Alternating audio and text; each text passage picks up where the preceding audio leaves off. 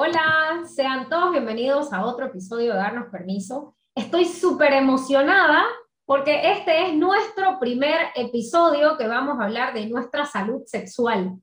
Habíamos dejado este lado porque somos seres integrales y no, bueno, nos hemos concentrado demasiado en nuestra salud emocional, psicológica, más como que nuestro ser de adentro, pero también nuestra sexualidad es importante es parte de nuestra naturaleza humana y hemos dejado que la sociedad nos restrinja, no, nos tenga ahí con miedo, con vergüenza de hablar de estos temas que son naturales y, yo no sé por qué nos da tanta vergüenza hablar sobre esto. Así que estoy súper feliz del episodio que vas a escuchar hoy. Sandra López, una tremenda profesional argentina y, y ella, me encanta, habla como si estuviéramos hablando aquí de, no sé, de un tema, los amigos. Es maravilloso. Es, su profesión, es este, como ella nos dijo, ¿no? Te duele una muela, ¿a quién llamas? Al dentista. Entonces, lo mismo, su profesión y ella habla como si fuera a hablar de, de, de cualquier tema, porque así es. O sea, no, no tiene, no tiene ninguna connotación rara ni nada. Me encanta que, esta entrevista se llevó con tanta naturalidad me encanta este, como su profesionalismo, porque de verdad evitó llegar a una estigmatización ni, ni, ni, a, ni a un sesgo. Entonces, eh, y, es, y si nosotras preguntamos cosas así como muy ambiguas, supo aterrizarlo y supo este, que no se lleve a ningún, que no se llegue a ninguna confusión, ¿no? Entonces, más bien genera bastante curiosidad, que creo que eso es lo que buscamos en cada episodio, que cada persona que se da el permiso de escuchar la entrevista le genere la curiosidad y si quiere profundizar sobre este tema sexual, si quiere o está viendo de que quizás ahí tiene algo que trabajar, sea el empujoncito que faltaba como para eh, preocuparse de su, de su salud sexual, de, disfrutarla, de conectar con el placer y, de, y que también es parte integral de, nuestra vida, ¿no? Así que disfruten esta entrevista, desen el permiso y compártanla, por favor. Este espacio ha sido creado para darnos permiso de hablar de lo que cuesta decir, de hurgar heridas pasadas, de abrirnos a nuestras emociones, a reconocernos como seres dignos y valiosos, de recibir el gran regalo de estar vivos. En este podcast encontrarás respuestas o aún mejor, más preguntas para llegar a tu verdad. Creamos este podcast donde encontrarás conversaciones honestas, profundas e incómodas. Entrevistaremos amigos, profesionales, personas que tienen historias increíbles para contarnos y aprenderemos juntos con ellos. Disfruta de este espacio que es tuyo. Y para hablar de este tema hemos invitado a Sandra López. Ella es psicóloga, sexóloga clínica y educadora sexual. Trabaja con niños, adolescentes, adultos, parejas y familias. Es terapeuta cognitivo-conductual, sistémico familiar y gestáltica. Es miembro de la Comisión Directiva de la Sociedad Argentina de Sexualidad Humana. Bienvenida, Sandra. ¿Cómo están, chicas? Muchas gracias por la invitación. Gracias, Sandra, de verdad que gracias por tu tiempo, por darnos este espacio dentro de tu agenda apretada. Valoramos muchísimo y bueno, ya para entrar en materia, el, tema de la sexualidad, por un lado tenemos bastante información en las redes, en internet, no sé, como que ya cualquiera puede acceder pero quisiera saber si con tanta información, según tu experiencia, según tus consultantes, ¿realmente la gente está informada o se sigue manejando como un tabú o quizás se ha mal informado? ¿Cómo es tu perspectiva de acuerdo eh, a cómo la gente está eh, al tanto sobre la sexualidad? A ver, creo que varias cosas dijiste que son importantes. La primera, em, digamos, sí, el acceso a la información hoy está mucho más facilitado. Pensá que, obviamente, el avance de la comunicación a nivel redes hace muy fácil que uno, digamos, genere un posteo dando información y hace muy fácil que alguien tenga acceso a esa información. Lo único que tienes que hacer es tener una cuenta y un teléfono. Ya con eso accedes. Ahora, em, es cierto que como todo, las cosas no son peligrosas en sí mismas, sino que tienen que ver con su uso. Digo, lo mismo pasa desde que existe Google, si se quiere. Uno puede googlear mucha información, de ahí a que esa información sea, sea digamos, científicamente demostrada, adecuada, transmitida con, criterios este, lógicos y científicos, bueno, hay una diferencia. Mucha gente hace posteos sobre cosas que quizás no son a mi criterio tan acertadas, pero después hay muchos otros que sí son realmente comunicadores y acercan la educación sexual a la gente. Eh, respecto de los tabúes, a ver, yo creo que, los tabúes claramente están cambiando, están cayendo. Nosotros estamos ante un cambio de paradigma respecto de lo importante del conocimiento en sexualidad, sin ninguna duda. Em, pero también creo que los tabúes en un punto van a tener que ver mucho con cada cultura, ¿sí? con cada, eh, digamos, sociedad, porque nosotros, digamos, yo soy argentina y, no, no, y entiendo que la sociedad ecuatoriana es distinta a la argentina, por ejemplo, ¿sí? respecto de la educación sexual, respecto de las libertades y tabúes. Entonces, habrá que ver, bueno, eh, en cada particular caso. Pero, y por otro lado, creo que también tiene un poco que ver con, con edades, ¿no? Este, digamos, me, pasa mucho aquí en, Argentina, que por ahí hay, gente con la que converso que de X edad hacia arriba le cuesta un poco más quizás comprender algunos conceptos, como por ejemplo la variabilidad en la identidad de género. ¿no? Este, pero hay gente que te dice, pero ¿cómo? ahora le gustan las mujeres, pero si le gustan los varones. Digo, bueno, a veces hay cuestiones de nuevo que tienen que ver con la edad y muchas otras veces tienen que ver con la cultura y la sociedad y las reglas que se manejan en ese momento. Pero sí creo que estamos en un cambio y espero que sea mundial. Sí, me, parece genial el cambio que estamos viviendo porque, bueno, la sexualidad ha existido desde, no sé, desde antes de que por algo estamos aquí, ¿no? Porque sexualmente alguien se tuvo que haber unido y el resto de la humanidad. Entonces, hablando de, de, las edades que mencionabas, que, que, todo depende de la edad, la mayor audiencia de darnos permiso es entre 30, 40, y bueno, esta es una edad de mucha presión social, de conseguir cosas, del tener, ¿no? Y muchas veces nos envolvemos en la, en la vida rápida, en el estrés, en, en la falta de sueño porque estoy preocupada. Entonces, ¿cómo toda esta bola de, de energía que me está consumiendo física, emocionalmente, cómo afecta mi energía sexual y, y, y cómo pudiéramos ayudarnos para poder, este, no sé, estar un poquito más contentos en esa área? Mira, a ver, como regla general, la ansiedad es la enemiga pública número uno, la sexualidad porque también es la enemiga número uno pública del disfrute. Y la sexualidad, como vos bien dijiste, existe desde los principios de los tiempos, pero habitualmente se consideraba desde una mirada mucho más antropológica, o sea, desde la función más bien biológica.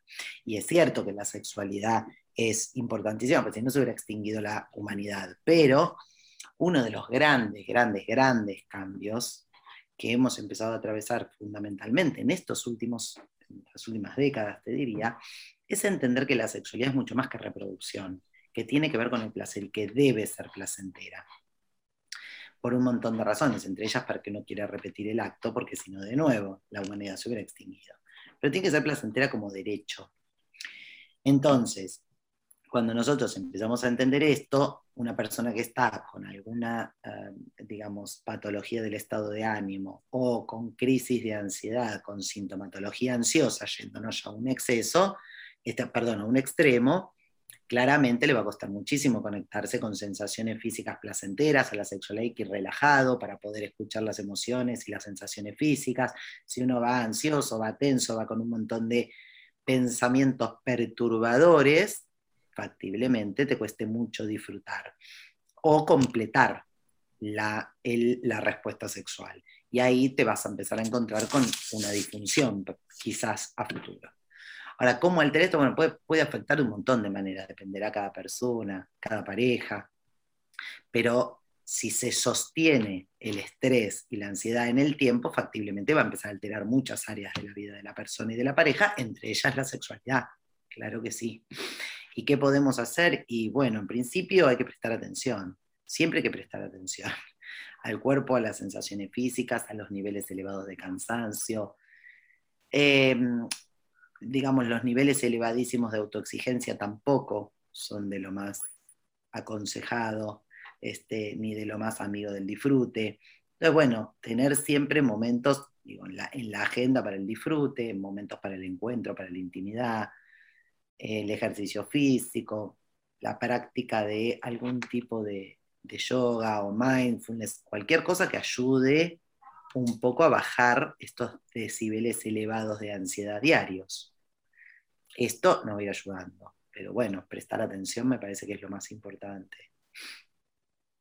Y ahí, Sandra, este, estamos también en un ritmo que es acelerado, donde la productividad está sobrevalorada y estamos enfocados en trabajar, en producir, en hacer más plata donde hemos limitado eh, nuestro tiempo prácticamente gira alrededor del trabajo, donde no tenemos tiempo para la familia, no tenemos tiempo para el disfrute, lo que decías, y obviamente no tenemos tiempo para este, relaciones sexuales.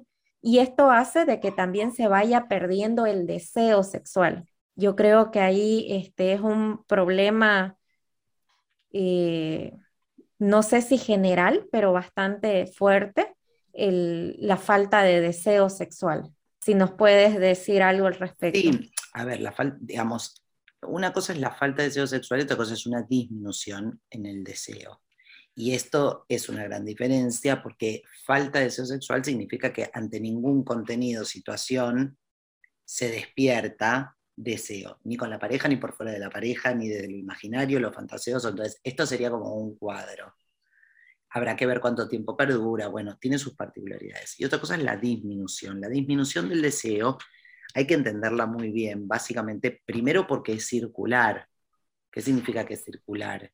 Significa que en realidad una de las dos personas integrantes de esa pareja tiene menos deseo que la otra, pero eso no significa que esté bajo, significa que está más bajo que el otro, primero.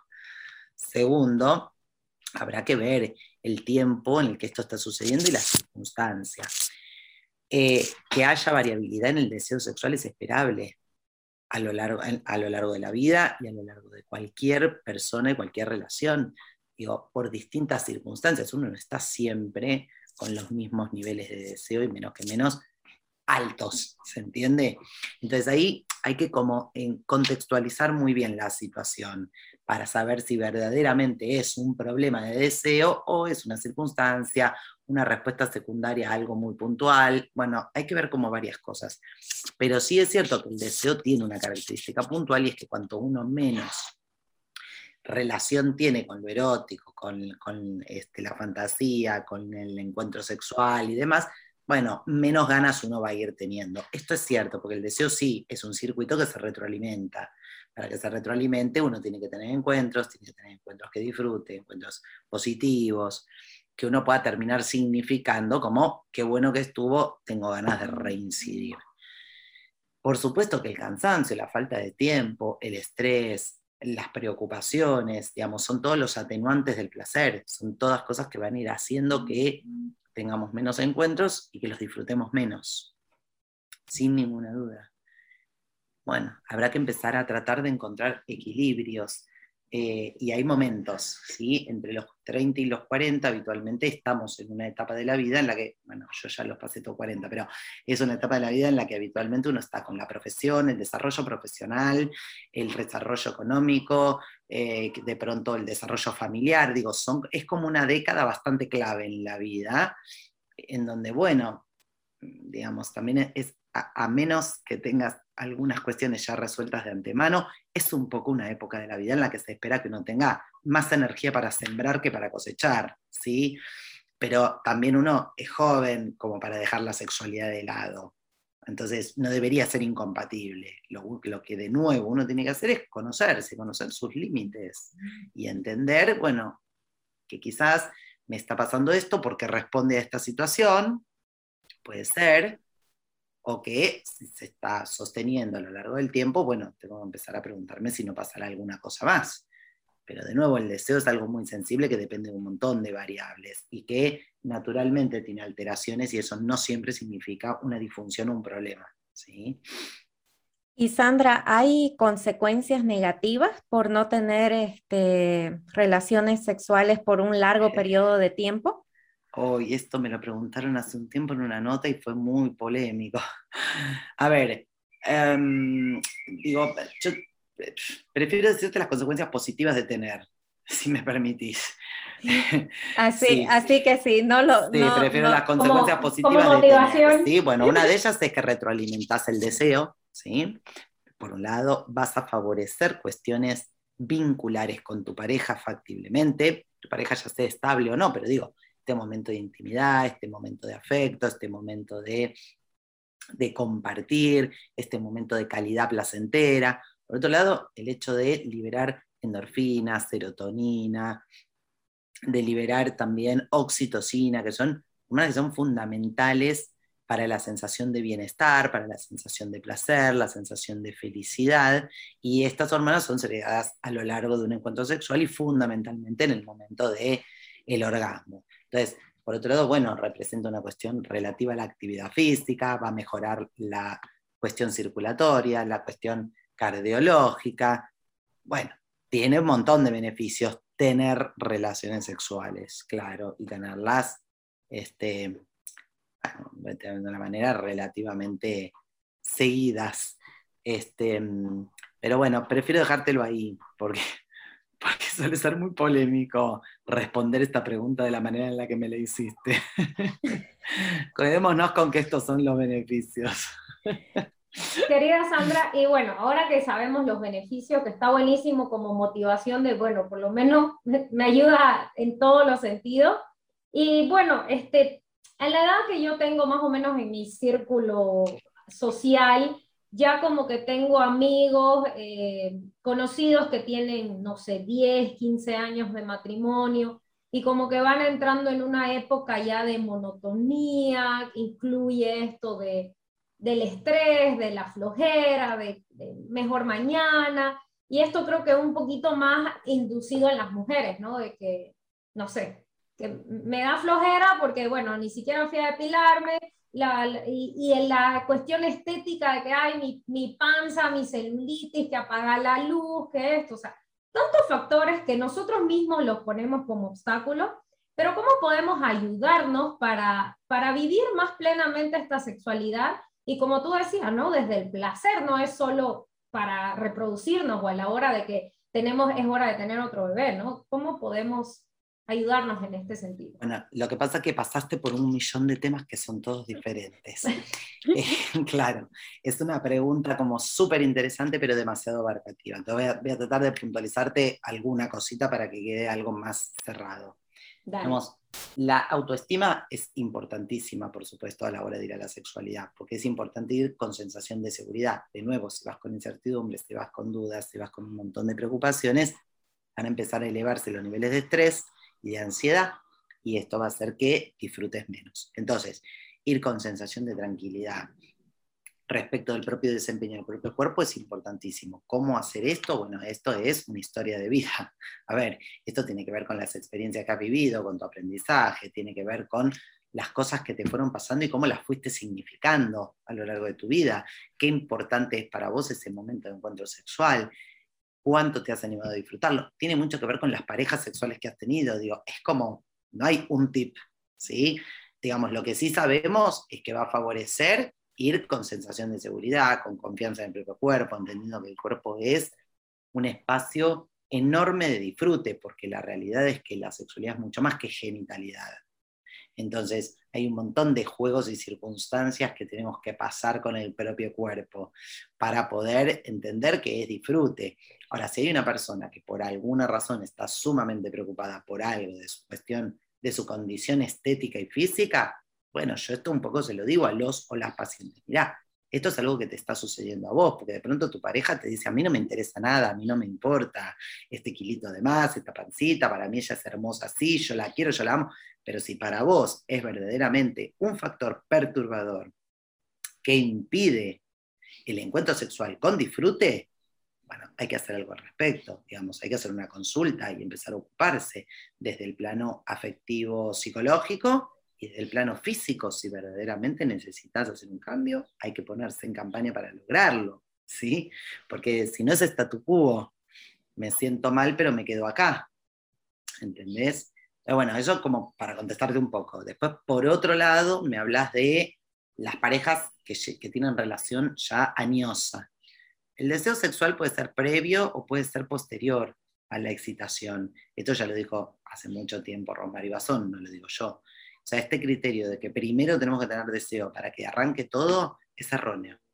Puede arrancar todo y el deseo venir después. Y esto es lo que habitualmente escuchamos en parejas añosas, ¿no? Mujeres que te dicen, yo la verdad que a mí no me nace arrancar, pero una vez que estamos, yo la verdad que la paso bien después. Lo que pasa es que me da como viste empezar. Y bueno, si el solo hecho de pensar te da anticipación negativa, uy, no, qué plomo, uy, no, no tengo ganas, uy, se hace retarde, uy, este, uy, los nenes, ¿sí? si yo me conecto con anticipaciones negativas respecto al proceso, no voy a tener muchas ganas. Ahora, si puedo pensar, y siempre me pasa lo mismo, arranco sin ganas y después la paso bárbaro. Si yo puedo significar de esa forma, bueno, tengo un poco más de chance de arrancar. claro. Que eso pasa igual con muchas personas para ir al gimnasio, ¿no? Para hacer ejercicio físico. Le da una flojera eterna, pero cuando llegan y después de sudar dicen, uy, bien que viene. sí, sí, sí, sí, totalmente. Tiene que ver un poco con esto de que a veces, digamos, no, no, no hay que, bueno, por eso, porque a veces hay cosas que uno no hace con ganas previas. Este, que es, a, a esto me refiero cuando digo que el deseo no es siempre previo pero eso no significa que no aparezca. Por eso se llama deseo post-excitatorio. Y esto es bastante común en muchas parejas, sobre todo añosas, y está entendido como parte de un proceso completamente normal y esperable. No, no, tiene nada de patológico. Y hay que entenderlo así también. Sí, y entender que, como bien dijiste, esto no es solo una cuestión de coito genital, ¿no? Sino que también incluye un mensaje extra, porque una forma de estimulación previa, por ejemplo, para la mujer sería un mensaje previo, un te espero en la casa esta noche, no sé, algo, algo previo para ir como que acondicionando nuestra mente, porque todo viene desde acá, y, ir acondicionándonos para poder estar a la hora de más relajadas, más, más no de, ay, en serio, ahorita ya, ya estaba por dormir, o sea, sino para que nuestra mente como que acondicionar el espacio, el momento, no sé, para crear el momento, ¿no? Porque si esperamos que las ganas nos lleguen, a muchas veces nunca van a llegar, ¿no? Y bueno, por eso te digo que esa es una de las, de las cuestiones y también esto mucho tiene que valer para las parejas, pues yo recibo muchas consultas donde la pareja dice, no, pero ella nunca quiere, ella nunca inicia, ella nunca, bueno, quizás eso no es lo más importante. A veces, viste, hay que, hay que aprender a correr el foco pues si estamos siempre pidiendo lo que el otro no puede dar, me parece que por ahí tampoco va bien la cosa. Claro, tomar la iniciativa. Y en el caso, Sandra, de, estar eh, sola, solo, sin pareja, ¿cómo pueden este, no descuidar esa parte sexual? Masturbación.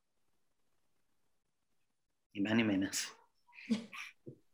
Y, me encanta la, manera en que eh, en otros eh, entrevistas te he escuchado de que siempre promueves el conocerse uno mismo, ¿no? Es el mandamiento número... Lo que pasa que, sí, a ver, eh, para mí es muy importante por el autoconocimiento, ¿sí? Digamos, nadie puede explicarle a otro o decirle a otro cuáles son los sí, cuáles son los no, los tiempos, los ritmos, las formas, los momentos, el tipo de práctica que más me gusta, menos me gusta, si no, si no lo fui experimentando, ¿sí? La realidad es que tanto para el hombre como para la mujer, conocer su propio ritmo de estimulación para llegar al orgasmo o justamente para no llegar rápidamente, un montón de cuestiones que son importantes. Pero más allá de todo eso, porque es placentero y porque es una práctica tan importante como la de compartir con alguien. Y no importa si estás en pareja o no, yo no estoy de acuerdo con que la masturbación es para solteros. La masturbación es y punto. Para mí el que no la aplica se la pierde. No me importa si tiene pareja, no la tiene, tiene ocho parejas, sale con tres perros. es lo mismo que, que dejar afuera el sexo oral, digo, ah, te la perdés. Hay gente que no le gusta, que no quiere, bueno, todo es entendible, te lo perdés. Estás dejando afuera a Messi. Lo tenés, en lo tenés, para, lo tenés, pero lo dejaste en, el banco. Sandra, y hemos visto que tienes tu tienda Pimienta y Sal. Sí. Eh, ¿Qué recomendarías para, no sé, vamos ahí y con qué nos podemos encontrar? Mira, en realidad. Para, principiantes. sí, lo que pasa es que depende. O sea, básicamente, los, digamos, los toys básicos, digamos, vos tenés de todo, ¿sí?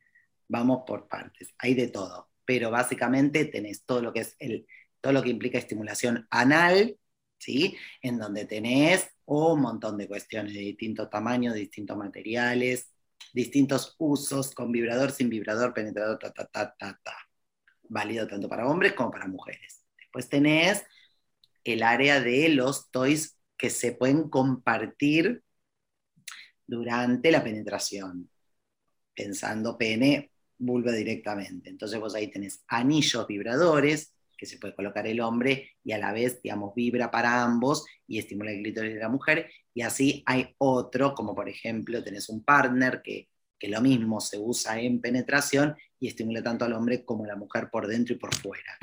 Son especialmente diseñados como para que sean juguetes a compartir. Después tenés, digamos, todo lo que tiene que ver con el área de los vibradores externos y después tenés los vibradores que además son penetradores. Como grandes rasgos, o por lo menos para mí de los más grandes rasgos, los más importantes. Después también, por ejemplo, tenés otras cuestiones, tenés partes del cuerpo este, de látex, bueno, habría otras cuestiones, pero digamos, para mí básicamente estamos ahí.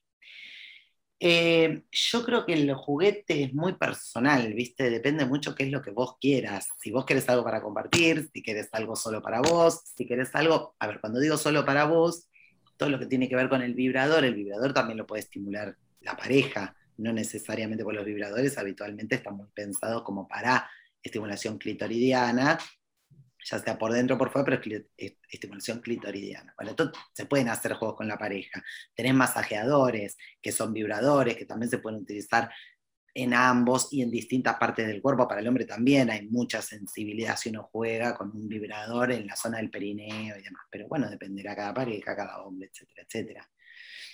Para mí, el Toy 1 que no tiene que faltar siempre es todo lo que tiene que ver con un vibrador, una, bala, una, una balita las balitas vibradoras son como, para mi criterio, de lo mejor por lo que hay que empezar, son relativamente económicas y, la verdad que permiten ahí como un mundo bastante divertido. Después, bueno, habrá que irse pasando de categorías. Formas tenés un montón, colores tenés un montón, texturas, pero para mí yo soy ahí como de la balita vibradora y en pareja, por ahí un, un este anillo me parece que puede ser de lo más sencillito. Y después, no, esto tiene que ver con anal, empezaría por los dilatadores más chicos si no hiciste nada, digamos. Bueno, hay que empezar como por los dilatadores pequeños e ir aumentando el tamaño. Y después, bueno, irás viendo, no puedes empezar la apertura de, de, ir, nada. La apertura de ir experimentando de la persona. Sí, para mí también lo que pasa es que los juguetes son, por eso, por eso mi tienda se llama pimienta y sal, porque son un condimento, ni más ni menos. ¿sí? Uno lo pone, no lo pone, y no pasa nada. Digo, es un momento y es un condimento. Es, por eso se llama pimienta y sal, porque debe ser eso. Eh, no es, digamos, yo, yo creo que es un condimento más entre todo lo que uno le tiene para la sexualidad. Por más que tenga una tienda erótica, jamás te voy a decir que lo número uno es tener un toy, ni que es lo más importante. No, lo más importante es el autoconocimiento, es el conocimiento con el otro, es trabajar los miedos, trabajar las ansiedades, trabajar aquellas cosas que nos alejan del placer y que, y que nos impiden desplegar todo lo maravilloso que nos puede brindar a nivel satisfacción nuestra sexualidad. Y la comunicación dentro de la pareja también. eso totalmente, porque también lo cierto es que, bueno, eso es algo que hoy por hoy está mucho más también, por suerte, eh, digamos, eh, instalado pero eh, esto de que durante muchos años el gran mito era que de sexo no se habla, se practica, ¿no? Se, se, hace así como un poco por intuición. No, la realidad es que el sexo se habla y hay que hablar. Y bueno, hay gente que dice, y bueno, para mí me da vergüenza. Bueno, sí, todo es entendible, pero digamos, hay que hacer como lo posible para, buscarás la mejor manera, el mejor momento. Hay que pensar, bueno, ¿qué es lo que te da vergüenza? ¿Por qué? Digo, hay que pensarlo un poquito más, ¿no? A veces este, hay, hay, gente a veces que a mi criterio es un poquito más conservadora y te dice, ay, no, pero a mí me, bueno, sí, está bien, pero por este camino las cosas no fueron del todo bien. Entonces hay que repensar la estrategia. ¿sí? Si no hablamos, este, hay cosas que, digamos, terminamos en un sexólogo. Entonces habrá que hacer cosas distintas para tener resultados diferentes. Hay que poder hablar de alguna manera y que pueda expresar. y hacer acuerdos sobre los sí y los no. Y de ahí la importancia de conocerse, porque ¿cómo voy a demandar al otro qué es lo que quiero si yo ni siquiera sé qué me gusta?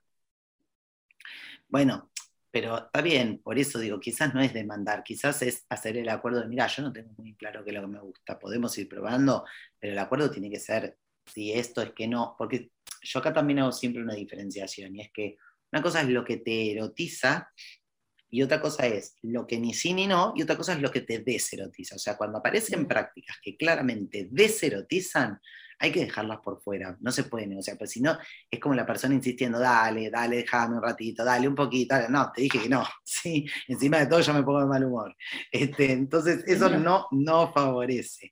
Después habrá prácticas o situaciones, sí. Tanto que costó llegar al momento para terminar de matarlo. No, después habrá prácticas y, posiciones y, demás cuestiones a compartir, que bueno, que por ahí a mí no me encantan, pero tampoco me juegan en contra. Bueno, ahí se puede pensar un poco más en alguna negociación.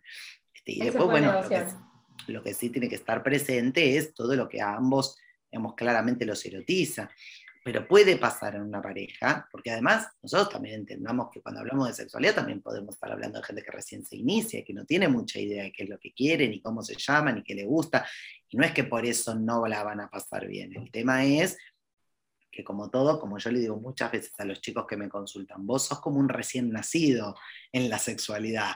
Tenés 18 años, tuviste, qué sé yo, seis encuentros, siete encuentros con una persona a lo largo de un año estás en los primeros pasos de conocer tu cuerpo, tu respuesta sexual, el cuerpo del otro, las ansiedades, hay un montón de cosas en juego que va a haber que darles tiempo. Para ser bueno en algo hay que informarse y practicar.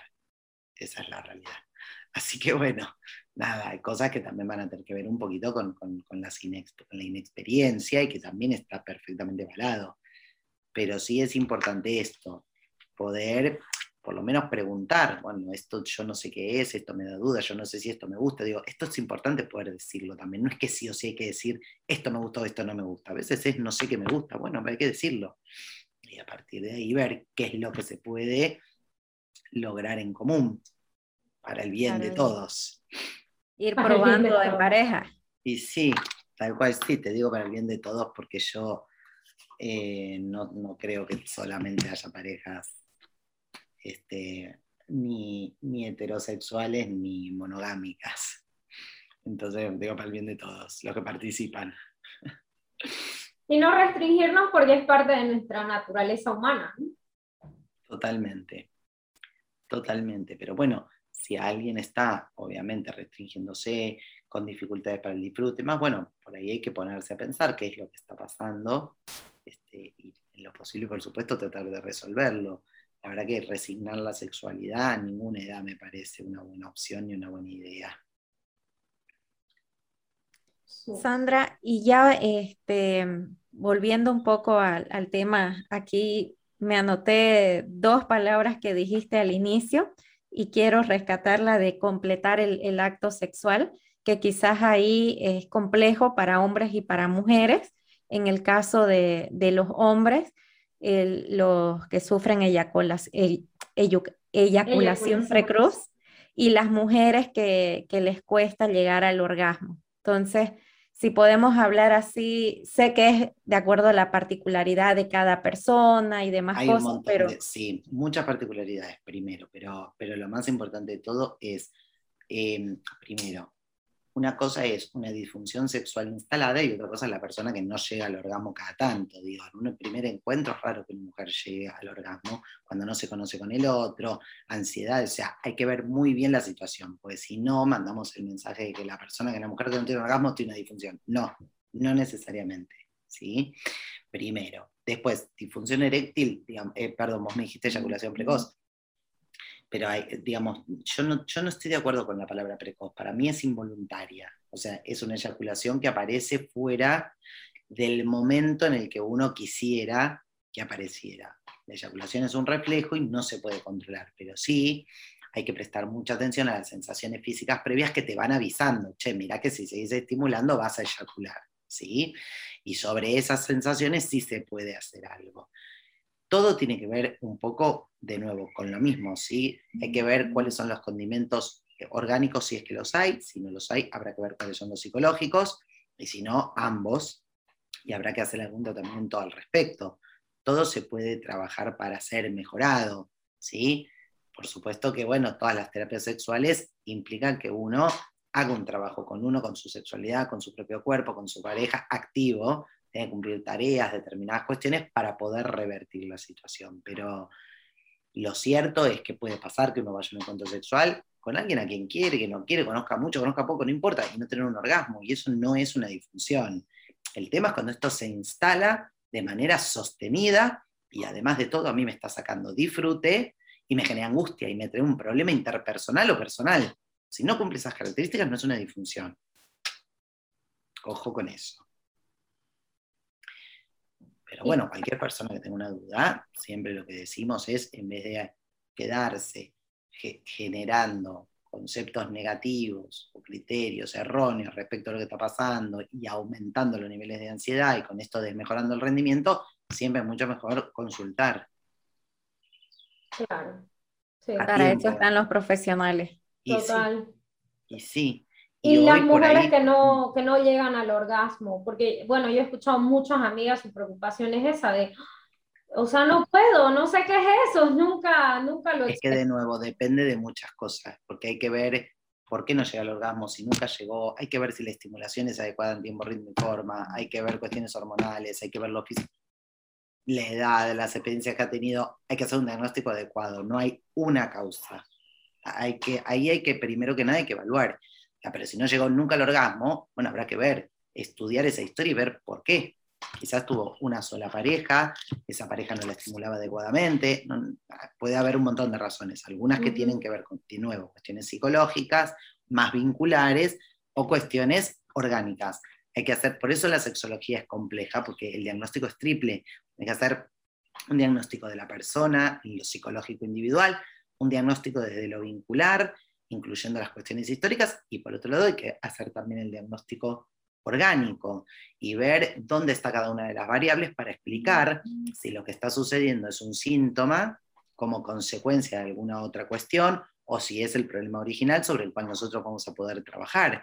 Muchas veces viene alguien con deseo bajo, por ejemplo, ¿no? Como decían ustedes, bueno, pero es consecuencia de una persona que está cursando una depresión, un trastorno del estado de ánimo, con además medicación al respecto. Entonces, si alteramos todo lo que tiene que ver con el circuito serotoninérgico, vamos a estar alterando el deseo. Entonces yo ahí no voy a trabajar para que la persona tenga deseo, yo ahí lo que tengo que trabajar es sobre la depresión. Por eso te digo, tiene su complejidad, no es que hay, no tiene orgasmo, hay un tip. No, la gran, gran, gran cuestión es hacer adecuadamente el diagnóstico, primero que nada. Pero de nuevo, cualquier persona que tenga una preocupación, y, con esto medio que ya te, voy cerrando, porque por lo que veo estamos medio ya cumpliendo los tiempos, pero cerrando un poco como abrimos, eh, la realidad es que si hay algo que hoy por hoy todos tenemos más claro, es que es mucho más accesible y fácil y factible hacer una consulta en sexualidad. Esto sí cambió, hoy cambió un montón. Hay profesionales, bueno, estamos haciendo una entrevista al respecto, eh, salimos en los diarios, salimos en la tele, digo, la realidad es que el acceso a un profesional especializado en sexología hoy por hoy es mucho más sencillo, razón por la cual está bueno que cualquier persona que tenga una duda, que lo que fue, tiene que hacer una consulta, como se consulta al odontólogo cuando te duele un diente, digo. digo, estaría bueno que, tomemos todo con ese nivel de naturalidad. Claro, normalizarlo. Y, y, creo que vamos a eso, de a poco estamos yendo a eso. Total, total. Mil gracias, Sandra. No, por favor. Esta información y, y incentivamos a las personas que si creen que están, no son problemas porque todo se soluciona, ¿no? Pero con alguna cuestión que no los está dejando disfrutar, porque de eso se trata, ¿no? De disfrutar, eh, de conectar con el placer de, nuestra naturaleza humana, como lo dije, ¿no? Así es, así es. Pidan ayuda, saquen la banderita roja y pierdan la vergüenza. Me encantó. Así es. Cliente, vas al dentista. Ves algo que no está funcionando, ve al sexólogo. Gracias, Sandra. Mil gracias. gracias a ustedes, tan amorosas siempre. Muchas gracias por la entrevista, siempre un placer. Gracias y a toda nuestra audiencia, hasta el próximo jueves.